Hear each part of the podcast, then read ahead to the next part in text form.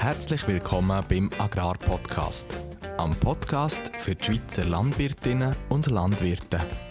In Zusammenarbeit mit der Bauernzeitung und am Fachmagazin Die Grüne. Ihr hört den Agrarpodcast heute auf der Suche nach verschiedenen Antworten. Die Fragen dazu haben die Redaktoren von der Grünen und der Bauernzeitung ihren Interviewpartner gestellt.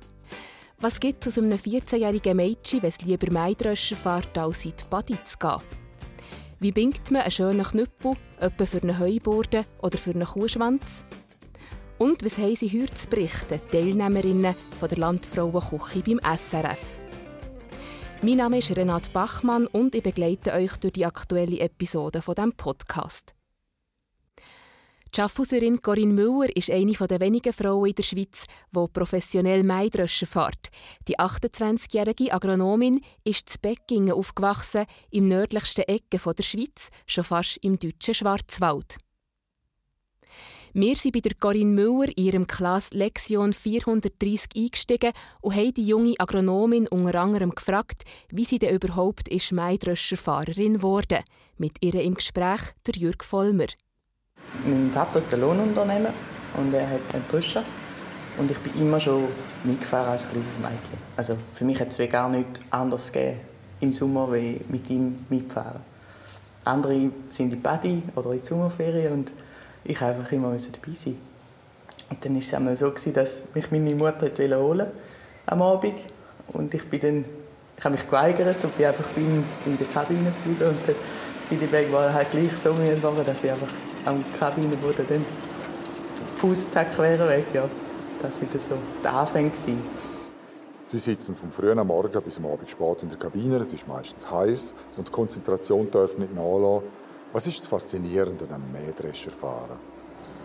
Ich habe schon mit vielen anderen Drescherfahrern geschwätzt und die alle sagen ein bisschen das Gleiche. Es ist wie eine Sucht. Also wenn du mal anfängst, dreschen im Sommer, dann kannst du gar nicht anders. Du bist auf der Maschine und, und fährst, bist vielmal allein. Was auch sehr schön ist, eben, du, du, äh, äh, du weißt genau, der Bauer hat das ganze Jahr lang für das geschafft, jetzt für, eigentlich für den Moment. Und du hast jetzt die Ehre, um die, die Frucht zu dreschen und nachher einen Kipper abdanken. Und das Schönste war für mich immer, einerseits, wenn, wenn die Bauern mitgefahren sind und wir hatten immer sehr viele gute Gespräche, gehabt, aber auch, wenn ich wirklich allein auf der Maschine war und einfach gefahren bin, Stunde, Stunde für Stunde. Eigentlich erholsam, obwohl es ja auch streng ist. Man sagt ja, Mähdrescherfahren ist eine Wissenschaft für sich. Wie können Sie die Rauschqualität beeinflussen, wenn Sie in der Kabine sitzen? Der entscheidende Faktor während dem Fahren sind ähm, Bruchhorn im Tank. Das wird man vermeiden. Wenn, wenn es Bruchhorn hat, dann muss man ähm, die Drehstrommel ein bisschen abnehmen, den Kabel ein bisschen aufmachen oder ein bisschen schneller fahren, dass man eine schöne Strommatte im, im ganzen Drehwerk hat. Wenn ein weiterer Faktor ist, sind äh, wenn wir die Ähren austauschen oder hat es noch Restkern in der Ähren, da äh, schaut man hinten im Schwad. Und ein weiterer Punkt sind natürlich auch noch Verlustkörner am Boden, wo man ja möglichst tief halten Sie sind mit Ihrem Mähdrescher in der Ostschweiz im Einsatz. Haben Sie nie davon geträumt, zum Beispiel einmal nach Amerika zu gehen, wo 10, 20 oder sogar 30 Mähdrescher im Flottenverband quer durch die halbe USA fahren?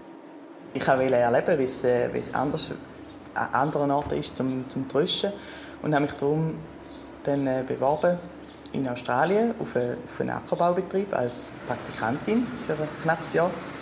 Und das war sehr spannend, auch um die Weite zu erleben, weil man das in der Schweiz gar nicht so hat. Wirklich gar nicht, gar nicht so kann erleben Einfach mal 600 Hektare Schläge. Aber das Tröschen habe ich hier als viel spannender empfunden. Weil einfach, du hast, du hast viel abwechslungsreichere Bedingungen, du hast viel mehr verschiedene Fruchtarten. Du musst auch an der Maschine laufend Parameter einstellen. Was ich gefunden habe, ist in Australien sehr viel äh, öder, wenn man das mal so kann ausdrücken kann. Also das ist einfach, erstens hat man Lenksystem dann du kehrst, drückst den Knopf, Autopilot fährt geradeaus und dann wartest bis früh fertig ist, dann kehrst du wieder und ja. Also es ist, äh, ich finde es da sehr viel abwechslungsreicher. Einfach auch, weil, weil man alles aus der Maschine rauskitzeln und nicht nur Bedingungen immer konstant sind, während zwei, drei Wochen. Corinne Müller, können Sie sich erklären, warum in der Schweiz nur so wenig Frauen professionell Mähdrescher fahren? Ich weiß nicht, warum in der Schweiz niemand sonst Dröscher fährt oder warum es keine anderen Mähdrescherfahrerinnen gibt. Ich bin der Überzeugung, dass wenn man, etwas, wenn man sich für eine Sache interessiert und das mit Leidenschaft macht und sich auch voll reingibt, dann kann man das machen, egal ob man eine Frau ist oder ein Mann. Das spielt doch keine Rolle. Es gibt ja auch Busfahrerinnen. Also von dem her ist es ja nicht gegeben, dass äh, eine Frau nicht ein größeres Fahrzeug fahren kann. Das ist ja nicht entscheidend. Wir steigen aus aus der Kabine vom Maidröscher von der Corinne Müller. Zum Abschied sagt sie noch, dass es manchmal schon frustrierend sei, wenn sie mit dem breiten Maidröscher über die Landstraße fährt. Dann überholen sie die Autofahrer mit riskanten Manöver und zeigen ihr den Stinkfinger. Die Corinne Müller wünscht sich die Alben mehr Wertschätzung für die Landwirtschaft, die schließlich auch für die hässigen Autofahrer Lebensmittel produziert. Ein ausführliches Interview und auch ein Video mit der Corinne Müller findet ihr auf der Website von unserem Fachmagazin Die Grüne. Den Link dazu legen wir für euch in die Show Notes von dem Agrarpodcast.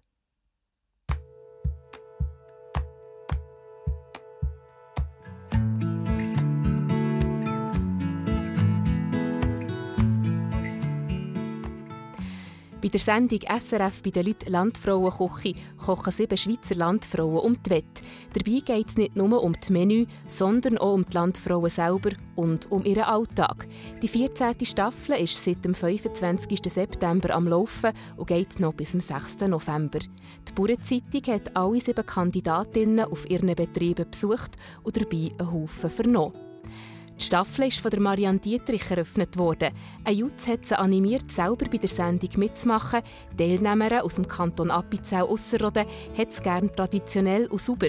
Beim Menü geht es laut den eigenen Aussagen wild drauf los. Das Menü für die Landfrau koche ich ganz ein schlimmer Finger. Ich habe genau das Fleisch einmal ausprobiert. Weil ich gedacht habe, wenn es länger geht, ich nicht, dass es gebrochen wird. Und der Rest, den habe ich nie vorgekocht. Ich habe einfach, wie ich bin, wild drauf los. Die zweite Kandidatin ist Anita Estermann. Zusammen mit ihrem Mann führt sie den Landwirtschaftsbetrieb, der zum Paraplegikerzentrum Notwil gehört. Angemeldet haben sie ihre Geschwister. Eine Überraschung, wie sie selber sagt. Ich mache mit bei der Landfrauenküche, weil mich die Geschwister angemeldet haben. Schlitzohren, ja, weil ich hätte nie, nie gedacht, dass ich mitmachen würde. Aber jetzt, ist, jetzt Nachhinein ist es eine coole Sache. In der dritten Folge kocht Evelyn Filiger aus dem Aargauischen Freiamt. Sie sorgt bei der Landfrauenküche für eine Premiere. Als Vegetarierin tischt sie ihren Gästen ein fleischloses Menü auf. Auch sonst ist bei ihr daheim die Aufteilung der Rollen nicht komplett traditionell. Sie führt den Betrieb, ihr Mann arbeitet auswärts. Ja, es ist der Betrieb von meinem Mann, also das heisst von seinen Eltern. Ich bin hier reingerutscht, reingeheiratet. Und es hat sich einfach ein so ergeben. Der René hat die Ausbildung nicht gemacht äh, in der Landwirtschaft und äh, wir haben dann den Hof übernommen und haben überlegt, was machen wir daraus. Und so hat es sich ergeben, dass ich äh, die Ausbildung gemacht habe, nebst den drei kleinen Kindern. Mein erster Beruf ist äh, Gärtnerin.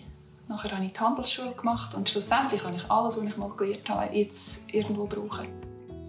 Vom Aargauischen Freiamt geht es in der vierten Sendung ins schöne Toggenburg zum Vreni Hüberli. Zusammen mit ihrer ältesten Tochter betreibt sie auf dem Hof auch noch einen Besenbeiz. Ein Familienmensch durch und durch.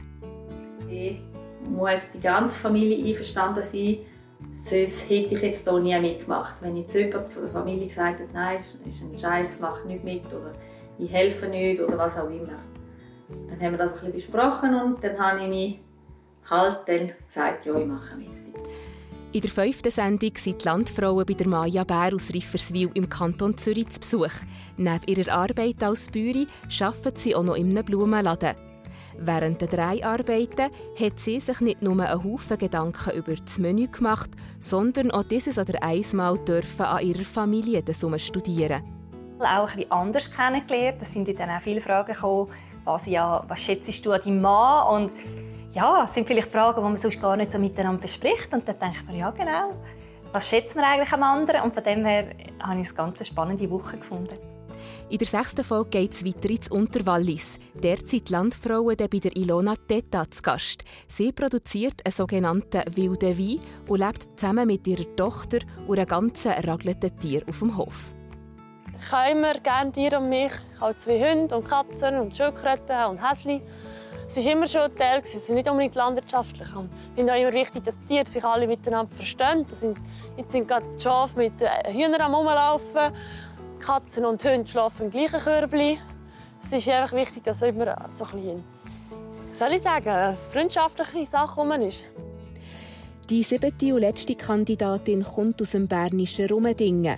Barbara Matter schaut unter anderem als Kindergärtnerin zu den Kleinen und arbeitet als Theaterregisseurin mit den Grossen zusammen. Sie ist sich gewohnt, mit unterschiedlichen Menschen umzugehen. So erstaunt es nicht, dass sie nebst dem Genuss beim Essen und Kochen auch gerade der gesellige Teil dieser Sendung schätzt. Weil ich einfach das eine gute Sendung finde, dass die Produkte der Landwirtschaft, dass die dort einen grossen Stellenwert haben und dass alle, die die Sendung schauen, sehen, was man aus diesen Produkten Fans herstellen kann, wie man die sinnvoll verarbeiten kann. Das ist das eine. Das andere ist, durch, durch das Umkommen, durch das Reisen in der ganzen Schweiz, hat man halt die verschiedenen Gegenden besser lernen kennen. Ich kenne jetzt sechs tolle Frauen aus verschiedenen Kantonen, wo ich sonst nie dazu wäre gekommen, die zu lernen kennen. Alle Videoporträts zu den bisherigen Kandidatinnen findet ihr unter www.bauernzeitung.ch-landfrauenküche.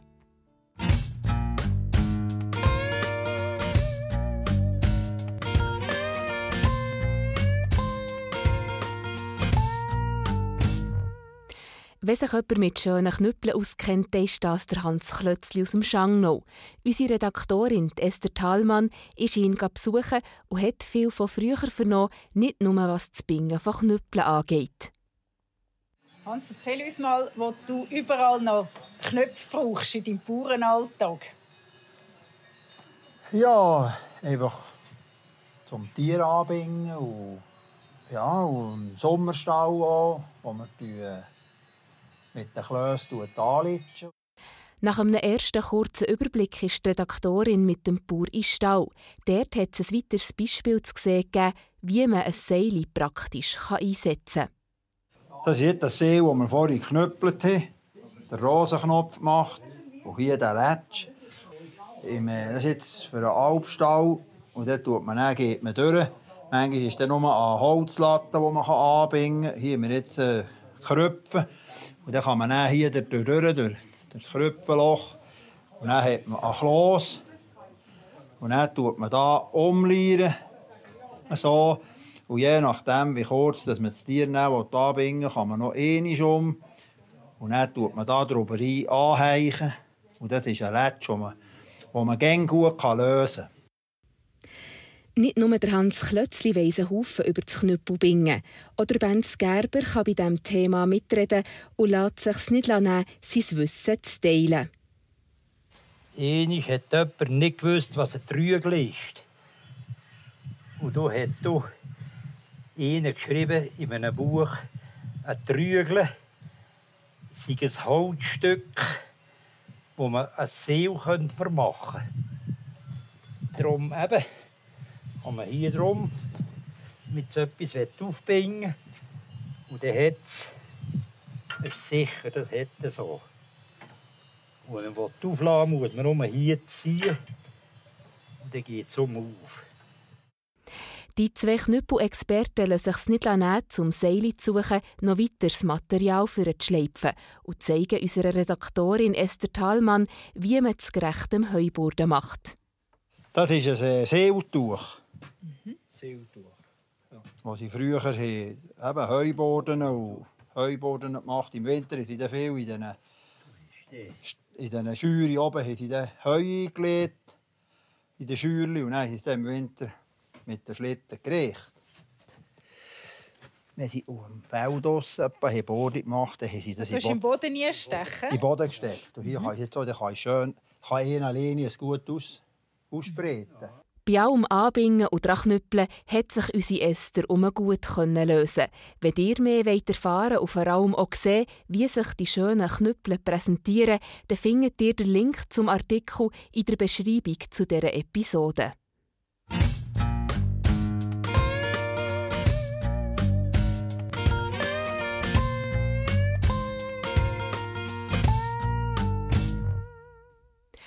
Bevor wir uns den Kurzmeldungen zuwenden, hören wir doch noch kurz ins Büro vom Chefredakteur der Bure Zeitung. Der Adrian Krebs hat sich vor noch nicht allzu langer Zeit mit seiner Recherche einem minimen Gegenwind müssen aussetzen. Der Ständerat Roberto Zanetti ist mit seinen Ratskolleginnen und Kollegen nicht ganz zufrieden Wir hören rein, was er in der Herbstsession zu sagen hatte. Wenn Sie Abonnentinnen oder Abonnenten oder Leserinnen oder Leser der, Bauer, der äh, Bauernzeitung sind, dann wissen Sie eigentlich, was abgegangen ist. Es stand praktisch ein Kurzprotokoll unserer Kommissionssitzung in der Ausgabe vom 4. September. Die Absicht war klar bei mir hat sich das auch realisiert. Man hat das Abstimmungsverhalten der einzelnen Kommissionsmitglieder äh, dargelegt mit Fandungsfoto oder die beiden Bösewichte Levra Zanetti, der Held, äh, der dagegen gehalten hat und dann eben jetzt keine Namen und dann stellvertretend für alle anderen derjenige, der sich hat übertölpeln lassen. Ich muss Ihnen sagen, ich bin jetzt seit über zehn Jahren in diesem Rat, also in dieser Dreistigkeit habe ich eine Verletzung des Kommissionsgeheimnisses noch nie erlebt, wirklich noch nie. Und ich finde das wirklich, also ich finde das sehr gefährlich für die so hochgelobte ständerätliche Debattenkultur. Das der Ständerat Roberto Zanetti, der sich kürzlich in der Herbstsession über die Bauernzeitung aufgeregt hat. Was genau ist passiert? Unser Chefredakteur Adrian Krebs hat sich die Freiheit herausgenommen, nach einem umstrittenen Entscheid in der Wirtschaftskommission der kleinen Kammer ein bisschen zu recherchieren. Weil die Parlamentarier alle gesungen haben wie die Kanarienvögel, ist es für ihn ziemlich einfach gewesen, einen süffigen Artikel zu schreiben, wo die bauernkritischen Bösewichte ein bisschen an die Kasse kommen. Der Ständerat Zanetti ist übrigens nicht der Einzige, der sich aufgeregt hat. Der Name von unserem Blatt ist sicher etwa ein halbes Dutzend Mal vorgekommen in dieser Debatte. Der Chefredakteur hat mir gesagt, er werde künftig das Telefon in die Hand nehmen, wenn ihn etwas interessiere. Und für das Einhalten vom Kommissionsgeheimnis fühlt er sich eigentlich nicht zuständig. Das sieht übrigens auch der Herr Zanetti so. Er hat sich nicht über einen Journalist aufgeregt, sondern über seine gesprächigen Kollegen, hat er ausrichten Also müssen sie auch in der nächsten Kommissionssitzung zuerst einmal Strafaufgaben verteilen. Und jetzt kommen wir zu den Agrarpodcast Kurzmeldungen. Trotz Corona mehr Neutraktoren in der Schweiz. Die Corona-Pandemie hat im ersten Halbjahr 2020 keine negative Auswirkung auf die Neuzulassung von Traktoren in der Schweiz gehabt.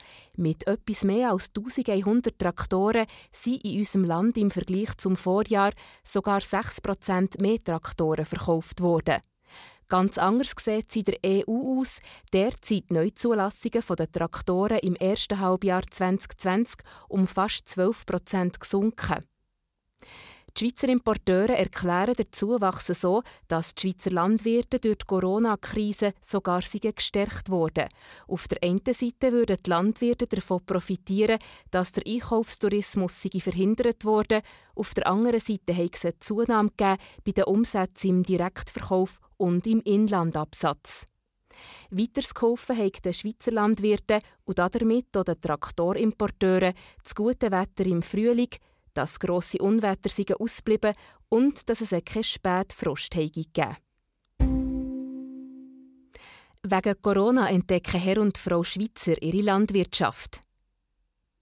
Dass die Schweizer Landwirtschaft von der außerordentlichen Situation während der Corona-Pandemie sogar profitieren kann, zeigen die ersten Schätzungen vom Bundesamt für Statistik für das aktuelle Jahr. Das Nettoeinkommen der Schweizer Bauernfamilie wird laut diesen Schätzungen im Vergleich zum Vorjahr etwas mehr als 9% höher sein. Vor allem bei der Direktvermarktung profitiert die Landwirtschaft von der Corona-Krise. Die Hofläden der Schweizer Landwirte sind besonders während dem Lockdown sprichwörtlich überrennt worden. Mit der Corona-Pandemie ist die Nachfrage nach Gemüse, Milchprodukte und Fleisch aus dem Inland gestiegen. Die Milchproduktion wird nach den Schätzungen vom Bundesamt für Statistik in diesem Jahr gut 2,5 Prozent grösser sein als fern. Die Fleischproduktion wird sogar 4,5 Prozent zulegen im Vergleich zum Vorjahr. An der Havel kann man jetzt Waldmanagement lernen. An der Hochschule für Agrar-, Forst- und Lebensmittelwissenschaften Havel zu Zollikofen kann man neu Waldmanagement studieren. Ab dem Frühlingssemester 2021 vermittelt die Hochschule nämlich Methoden und Fachwissen über neue digitale Technologien im Wald und in der Entwicklung vom ländlichen Raum. Die neue Masterverteufung mit dem Namen Forest Engineering ist in Europa einmalig. Nach dem Studienabschluss werden die Forstfachleute mit ihrem Wissen über die neuen Technologien sehr gefragt sein, meint die Hochschule. Gesucht sind schon heute Fachleute mit digitalem Know-how für das Wald- und Naturgefahrenmanagement. Nestle eröffnet im Emmental einen Beschleuniger. Ausgerechnet im beschaulichen Emmental eröffnet Nestle einen Beschleuniger. Mit dem Beschleuniger will der weltgrösste Nahrungsmittelkonzern aber nicht den gemütlichen Emmentaler beimachen, sondern der Nestle-Forschung auf die Sprünge helfen. Zu Konufingen hat Nestle nämlich seit Jahrzehnten ein eigenes Forschungszentrum. Dort ist zum Beispiel das UHT-Verfahren für die Milchkonservierung erfunden worden. Neu sollen im Nestle-Forschungszentrum nachhaltige Milchprodukte und pflanzenbasierte Milchalternativen entwickelt werden. Zum Beispiel ein Milchersatz aus Ackerbohnen. Weil es von der Produktidee über die Forschung und Entwicklung bis her zur Marktreife nur noch sechs Monate soll gehen, heisst das neue Forschungszentrum auf Englisch Accelerator. Die deutsche Bezeichnung wäre eben der Beschleuniger. Merci für euer Hinhören. Das war der Agrarpodcast der Bauernzeitung und dem Fachmagazin Die Grüne. Redet gerne mit, bewertet uns oder schreibt einen Kommentar. Wir hören uns in der nächsten Episode wieder. Weitere Informationen zu den Themen dieser Sendung findet ihr in der Beschreibung dieser Episode.